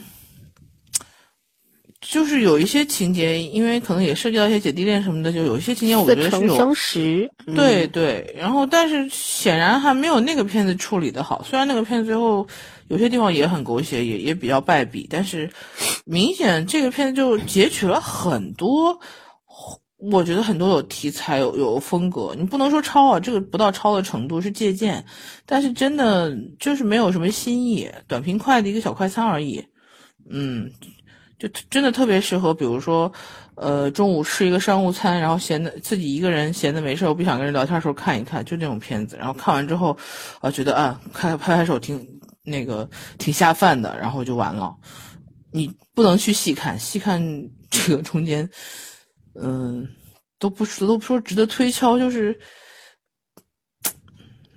就是就没有什么特别需要去解释或者去追去寻找意义的地方特别多。真的就就很，这样很取巧的一个一个作品吧，嗯，很取巧的一个作品。你既然让我回头去刷去去找它的特色，我我都很难给你找出来。就是看完一遍，觉得看完之后觉得哎还可以，然后你说哪里可以，我说不出来，就这样的感觉，好像哪里都没有很差，但是绝对找不到特别优的优点，嗯。好吧，然后就刚刚谁说的那个，嗯，就刘静那方面，反正我就我当时就觉得他在酒吧那段真的是太太讽刺了，然后，反正是他就是他和那个 山木两个人还在某些地方还是很很配的，很相似，嗯，嗯，挺有意思的。行吧，那我想说说这个父母的这种。标签化吧，就是看他嗯那个刘静父母和他那对话，包括他妈妈拿他女儿去炫耀什么去过澳大利亚呀、法国呀，还法国什么美国啦 等等啦，什么富二代追求他，就说也不是上海人很多，就我们小时候的法国梧桐，是真的是这么说的，你知道吧？而且吴冕好像就是个上海人，而且我觉得这个是剧里边故故意写成。就一定要读成法国，好像才比较滑稽一点。对，就是刻意为之的。呃，我觉得就是说，国产剧里边一般大多数父母都是面目可憎的吧，对吧？就这这种这种标签化特别不好。呃呃，在这里面，你当然可以去展现母亲的那种虚荣，那但是看他们家庭吧，就是。还好吧，就是他爸爸好像还有一点点小权利什么，毕竟可以把女儿重新弄回银行去上班，说说明也做过官或者怎么样吧。那个看他爸爸的气质也挺好的，对吧？妈妈的话也是，就是，但是你你看他们的那个谈吐和他们的气质又不符合。嗯嗯，然后对待女儿的时候，就是说，你看刘静对她父母，就是很多次要发飙的时候，他都忍了，都是笑脸相迎。妈妈，你说的对，爸爸，你说的对，就这种，就那种很敷衍的，看上去很讨好的，你可以理解为他不愿意跟父母起冲突。嗯，毕竟他三十多了嘛，对吧？呃，另一种我觉得就是他不愿意跟父母去沟通，在他的概念里面，就是父母就这种人，我跟我不想跟他们吵。所以呢，我就敷衍他们，我就拍拍马屁就算了，就这事就过去了。实际是去解决问题了吗？没有。那么既然写到这个程度了，是不是应该去讲一讲为什么父母和子女之间会形成这种关系呢？没有，一点展开都没有，对吧？父母是为什么老是拿女儿当幌子，或者老是逼着她结婚，要干涉她的婚姻？然后到最后就是刘静说我看餐厅，然后他爸妈跟他翻脸了，吵架的时候他妈说：“你看你小时候想干这个，我们都让你去干了，兴趣班上了很多，学什么都学，就算就学两三天就不干了，浪费好多钱和时间，对吧？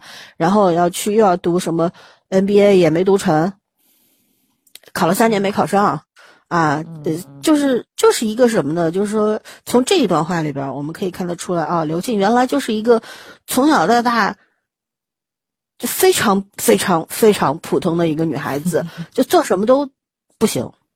事实就是这样，做什么都不行，可能做菜做的还行，对吧？然后确实在各方面都没有什么优势，所以他父母对他可能更多的是那种呃小心翼翼的呵护着。但是又呵护过头的那个状态吧，就就而且在内心是否定孩子的，所以呢，他没有自信，对吧？我觉得这个，但是你说刘静她身上有没有展现出那种特别自卑的样子啊？也没有，也没有，因为她的目标主题就是我要过我自己想要的生活，我要活我自己。那你说这是出于自信还是自卑呢？对不对？那我觉得任何一个问题都是要有来由的，要有前因，要有后果。那如果说你只是啪一下把呃他父母和孩子的相处关系那个模式放在我们眼前了，可是你也不告诉我为什么这样，那他这么做的原因是什么呢？无非就是引起观众共鸣嘛。因为有太多父母就是这样的，观众只要看到父母是这这种面目可憎的样子，立刻就会产生共情了。那目的就达到了，高点击率就来了。对，但是你不会去想父母为什么这样。其实你完全虽然这个剧第一季好，据说有第二季的，第一季只有二十集，每一集时间也不长，四十分钟左右。但我觉得你花小小的笔墨去讲一下父母那代人，他们至少你不用去展现他年轻的时候怎么样或者怎么样，你可以完全可以从台词里面去体现的，对吧？你难道没有父母主动的愿意跟孩子，或者说没有孩子主动愿意跟父母坐下来好好聊一聊的那种展现的空间吗？我觉得是有的呀。可是为什么不拍呢？对吧？然后我们所有看到都是父母不断的在否定孩子，从从婴儿时期否定到三十多岁，到甚至于到最后，他明明他妈很讨厌江山木，可是他说的是你赶紧去回银行工作，然后嫁人吧，楼上老姜也行。这其实这种话是非常非常伤人的。我相信很多的女观众听到这话之后，肯定很难过，呃，肯定会觉得这剧拍的好现实啊，好真实啊。但是真的真实吗？我觉得你回想一下，我们可能现实当中真的会上那种社会新闻的，就是有这样的父母的，有这样的母亲的。对吧？还有把自己孩子掐死的母亲的，这世界上什么样奇奇奇怪怪的人都有。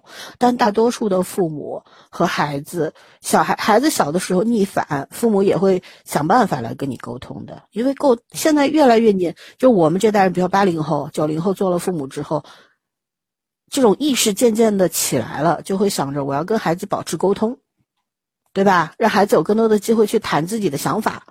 而不是像我们小时候，父母跟我们处在一个就是那种爹是爹，孩子是孩子那个状态里边，就是那个父母就是高你一等的，不不会跟你有平等的相处关系的。但是现在不一样了，情况完全不一样了，对吧？其实从我们八零八零后这一代身上已经有改变了，然后到现在九零后、零零后，很多你看年轻的孩子跟父母就像朋友一样的处的特别好，又是哥们儿，又是朋友，又是又是父母孩子，所以。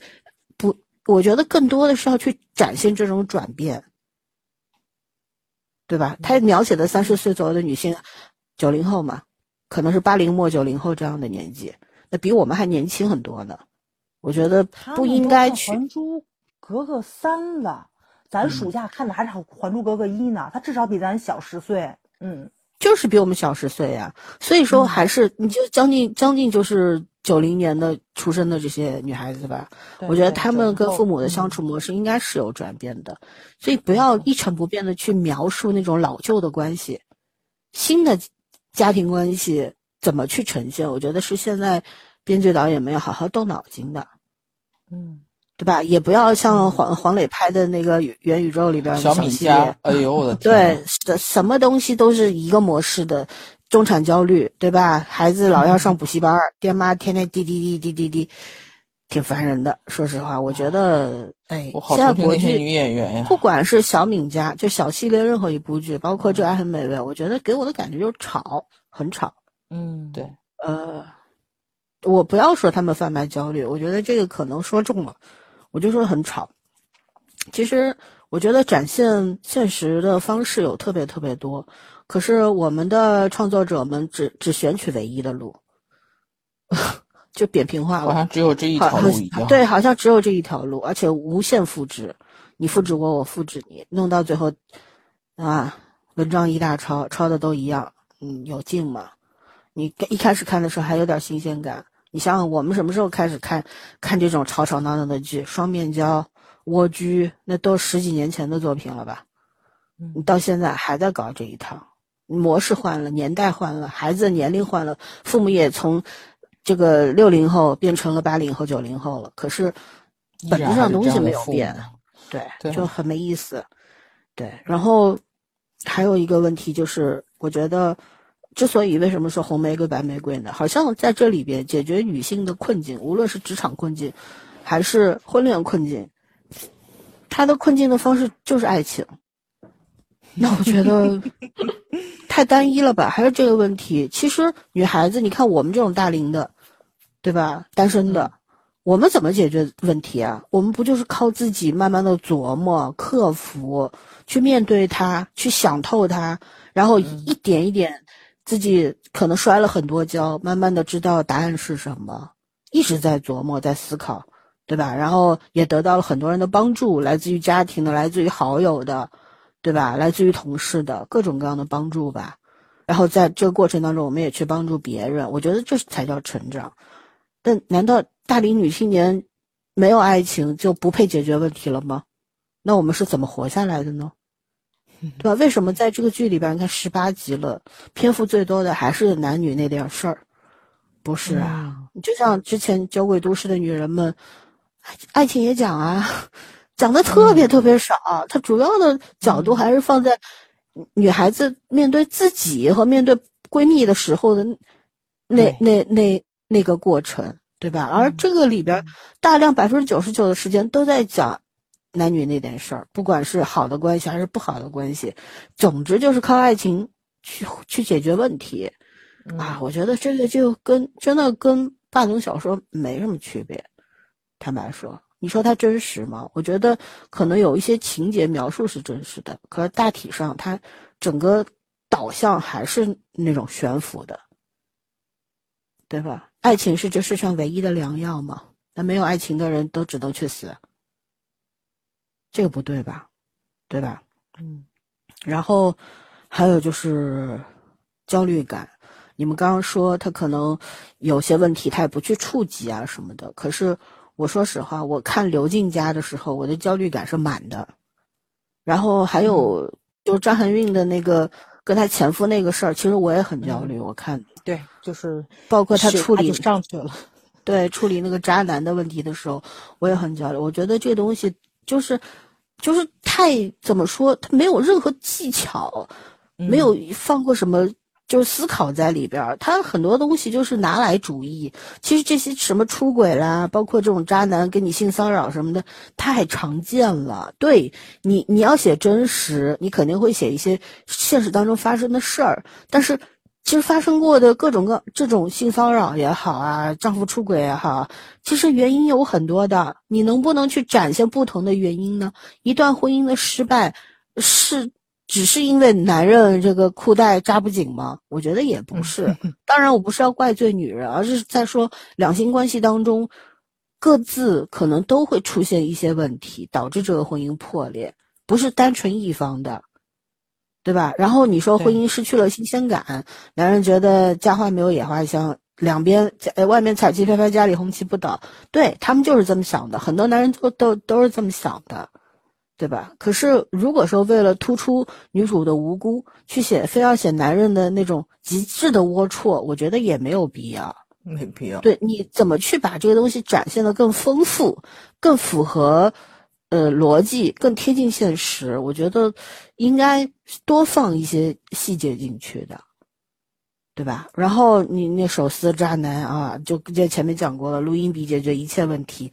我觉得我要是他老板，我绝对不会让他过试用期，让他令令这个庙太小了，留不住你这尊这尊大菩萨，绝对是这样的。为什么？直接你也我怕你啊，对吧？因为你这个手段，嗯，真的也那什么，对吧？不光明。嗯，虽然我理解，嗯，可能女孩子不用这种手段的话，真的没有出路。投诉无门，谁也不会帮你的。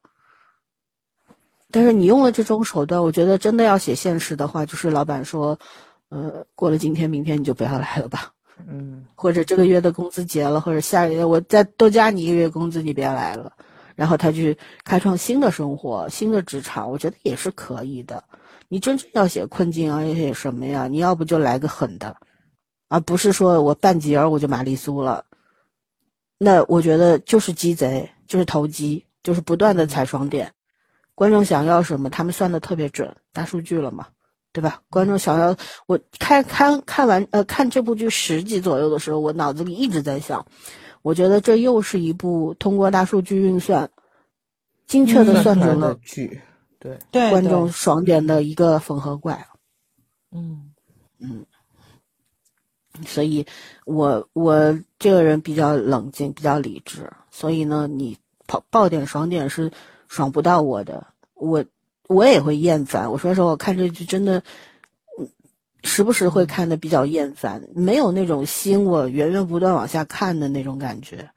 小器具，嗯，对，嗯 嗯，可是我觉得还是要看，为什么呢？我们要去找原因，因为我们群里有一位。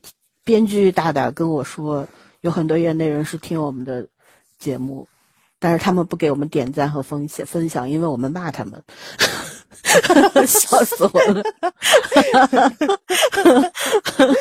好吧，反正我觉得有些真话还是要说的吧。无论我我们可能就是那种技术性也好，专业性好也好，就是达不到他们业内人的标准的，对。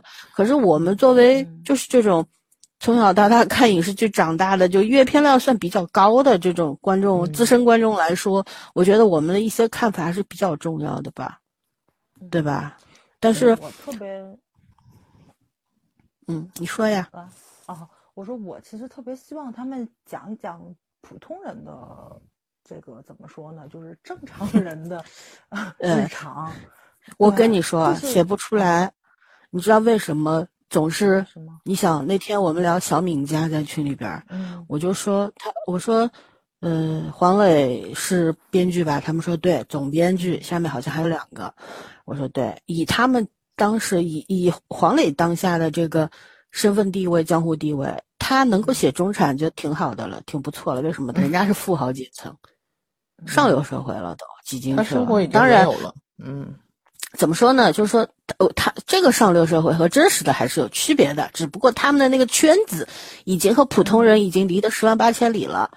让他去写中中产，他也无非也就是写写中产的焦虑，像韩国的这个韩剧《顶楼》，或者说这个嗯天天空之城一样的，对吧？对吧？这种没有到金字塔顶端的这些人家，但是努力往上爬的这些人家，想通过孩子就是。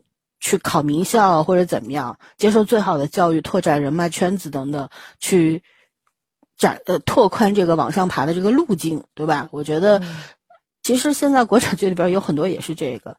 你为什么小系列每一部都要写那个补习班呢？报不上补习班，家长焦虑。他们报补习班、读名校，目的是什么？仅仅是为了孩子以后能够考什么这个常春藤、清华、北大？扯吧，对不对？目的到底是什么？就就没说破而已。对，所以我觉得就是让他们写普通人不可能了，写不出来了。而那些普通的小编剧，你要写普通人更写不出来。为什么呢？中产以上离我们普通老百姓比较远，他们瞎说说，可能还有人信。你他妈写普通人，一说就破了，你知道吗？没有生活，没有阅历，没有观察。他就算说不写这种，他就是比较真实的反映他们的那个阶层呢也是可以。就咱直接聊那个好想。他什么阶层呀？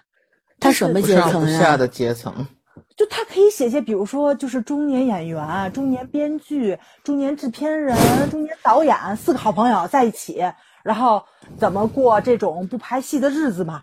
那我觉得就你那你那你就去看最近周迅和那个阿雅的那个综艺就可以了呀，很还有井柏然，对对，对对那你看综艺就行了，对吧？现在问题不就是这里了吗？就综艺拍的像电视剧，也不能叫观察类综艺，对，就是我我是想想感慨，就是好想好想谈恋爱，他当时反映的四个女孩子的阶层，也不是正常的这种普通老百姓。对吧？因为四个人都属于事业有成，呃，不不是大公司的老板，就是文艺女青年，是个作家，人人人家也能挣钱。然后你是看到，就是大家也看得津津有味，为什么？因为他们做出来的事儿是符合他们的身份地位的，他说的话也不食人间烟火，不知民间疾苦，但是你也愿意看。就是你想，咱以前能看看大腕儿，对吧？就是消费主义、资本主义什么什么什么样的东西，你就是不展现出来这么赤裸裸的，就是你也可以展现资本主义美好的地方吗？我也愿意看的。就你真拍一部《珠光宝气》，哇塞，大陆版《珠光宝气》，我绝对捧场，对吧？我跟你说，他们写不出来，就是真的写去写上流的社会，真正中国的上流社会是什么？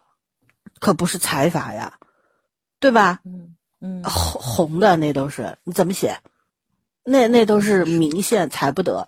然后你要去写这种什么，你刚刚说什么，呃，这种圈内人的生活，那雷太多了，你也不知道哪边能踩呀，对不对？他也不敢写。然后你要写写就是艺人发了财的这些艺人的生活，他敢暴露他一一天一天挣两百零八万吗？少钱？嗯，对，对你他敢吗？他他如果说他给你写说，哎，我拍一部戏就拿五百万，你信吗？对吧？嗯所以说这东西怎么写？所以他们只能去写一个上不上下不下的中产，展现一下中产焦虑。因为什么呢？大多数人现在社会的应该说，除了六亿人口，呃，属于低收入人群吧，在大城市里边，大多数都算小康中产这种。如果硬要算阶级，中国是没有阶级的啊，我们都是无产阶级。但是嗯，非要拿西方的这个来套路的话，就是可能一线城市里边家里有车有房都算中产了吧？写写他们的焦虑，为什么中产是最好欺负的，知道吧？嗯他们拼命往上爬，又爬不上去，又不肯下来，下面无数的人在追赶，在在挤压，所以呢，这这这波人是最容易被描述的，因为他们就拼命的去写这波人。你像夏夏梦这种所谓一个网络影视公司的 小主管呃、总总监吧，应该算总监，也不是老板。你说他算上流吗？当然不算了，他就是个中产，嗯对吧？在这个城市里边有一个小房子，然后过得挺好的，桌上化妆品用的都几千块一瓶的，这已已经是算是普通人里边的小有成功女所成了性了。。对，对，嗯，仅此而已，只能写到这儿了，再往上写不出来了，往下也不敢写，一写很容易被戳破的。为什么呢？你写的失真了，观众就不买账了。啊，这就是为什么他们集中在中产阶级这个层面上面写故事的原因。还是得动动脑子，就真的是因为，嗯、泰国的广告你们应该知道特别有名吧？就好多广告比赛啊，拿了超级多的奖。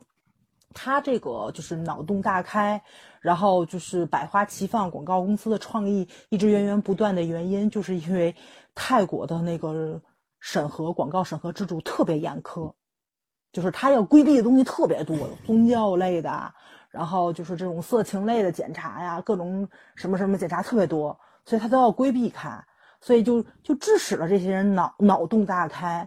所以说，你要说完全什么都快审核制度，我觉得也很不公平。这个事情，就你怎么去规去规避它，这是你要下心力的，而不是说哦，这个东西你你你审核我不好过，那我就不写了。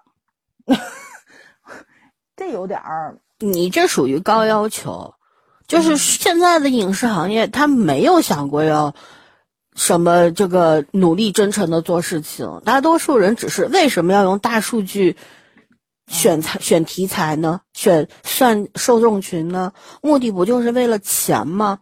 现在大大流行大趋势就是钱本位，根本就不是说我要给以后未来留下多少好作品。有人这么想，对吧？像《觉醒年代》这种，那有人是这么想的，但是真这么做的人特别少。当然，你也不能怪他们，大多数的创作者，就编剧、导演、制片人什么，他没有这么大的资源和财力，他做不了。还有就是能力到不了，所以大多数我们一直在说，我们中层就是中间的那一部分要占到百分之七八十那一部分能承上能启下，我们现在没有。所以我觉得就是说，像《爱和美味》，这就属于中间这八十百分之八十里边的。这这个它只是这这，而且像《爱和美味》这种质量的太少了。我们主要是这十多年没有这种同类的呃小妞类型的这个作品出现。呃，我在台上挺好的，这个也算是，但是基调不对嘛，那个太悲了，这个是欢乐的，呃，开心的、爽的，所以这种太少了，几乎没有。那就是矮子里边拔高个，对不对？他他这个东西一下子出来之后，我觉得时运很重要。如果说这个东西大量，这个作品成了，后面肯定有一大波出来的。嗯，一大波出来之后，那就就大海捞捞针了。到到底就跟会欢乐颂一样，对对，到底能出多少部好的？我觉得。我是悲观的，不不太可能会出很多好，因为陈正道已经是拍这种电影里边的厉害的角色了。对，哎，对，其他导演未必有这个水平。对，嗯，唉，这路还没摸着，还没摸着门呢。也不用哎，就其实你，我还是那句话，我们不能指望我们的国产剧面面俱到，什么都好。我们有一两样好的就不错了，比方说这个。红红色红色类型主旋律拍还行，可以了，那怎么办呢？对不对？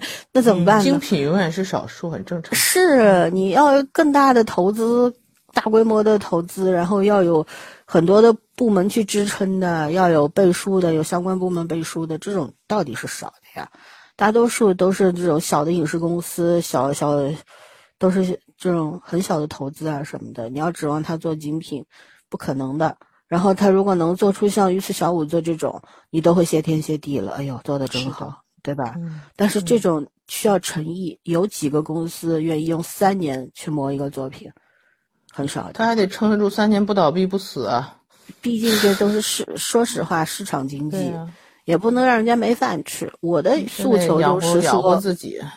对我的诉求就是说，咱们中间这个承上启下的中间这一块儿，我们不断的把新的元素、新鲜血液输入进去，累积更多的作品，从量变达到质变，对吧？需要一个过程，但是你得去做这个事儿，而不是说，呃，这个叫什么来着？就不断的制造垃圾。嗯，不是说那个爱优腾亏了一千多个亿吗？这几年拍的拍了太多垃圾出来了，所以亏的血本无归。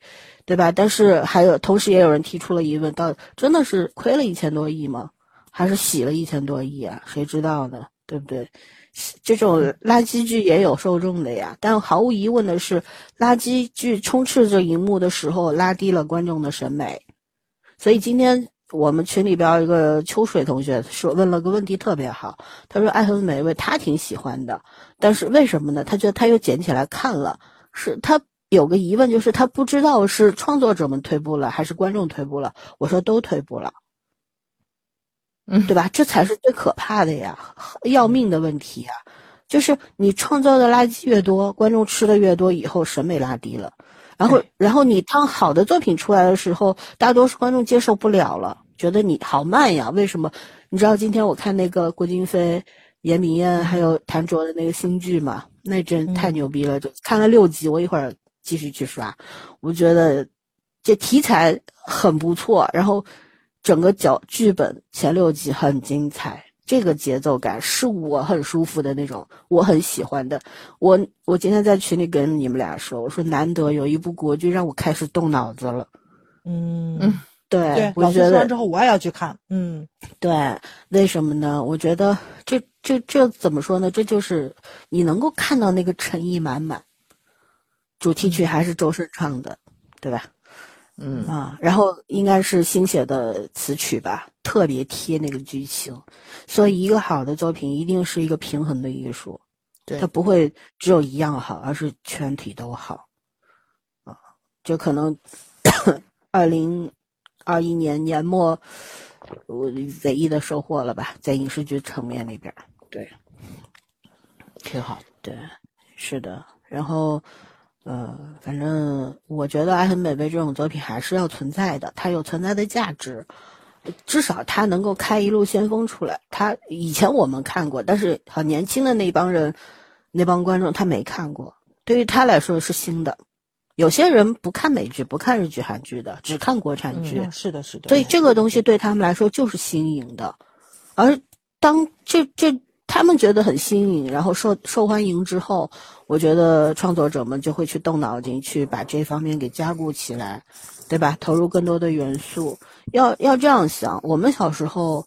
阅片量也是很少的，慢慢增长的。在这整个过程当中，我们胃口被养刁了。那现在年轻的观众也是一样的呀，他们可能也过过个十几年，胃口被养刁了。他们现在能够接受那些垃圾影视剧，再过十几年接受不了了。那你用什么去滋养他们呢？这不是我们需要动脑筋的，而是影视剧圈子需要动脑筋的。观众是要被培养的，但是观众就是市场，你怎么样去？跟市场紧紧结合，相辅相成，互相啊互利互惠，你自己去动脑子吧，对吧？我们没办法，对，所以，嗯，基于这个程度，我觉得《爱很美味》给个观众们给高分，我也是同意的，买账的，没有什么不买账，对，对，而且我希望后面如果能够出来很多类似的就同类型的作品的时候。能够大家不要只是仅限于去复制，对对，仅限于去复制，而是要在这个基础上再往上拔，对吧？我们也数量量变形成质变吧，又不是没可能。中国人那么有智慧的，对吧？一个民族，一个国家，有什么做不好的？你只要肯花心思，没有什么做不好的，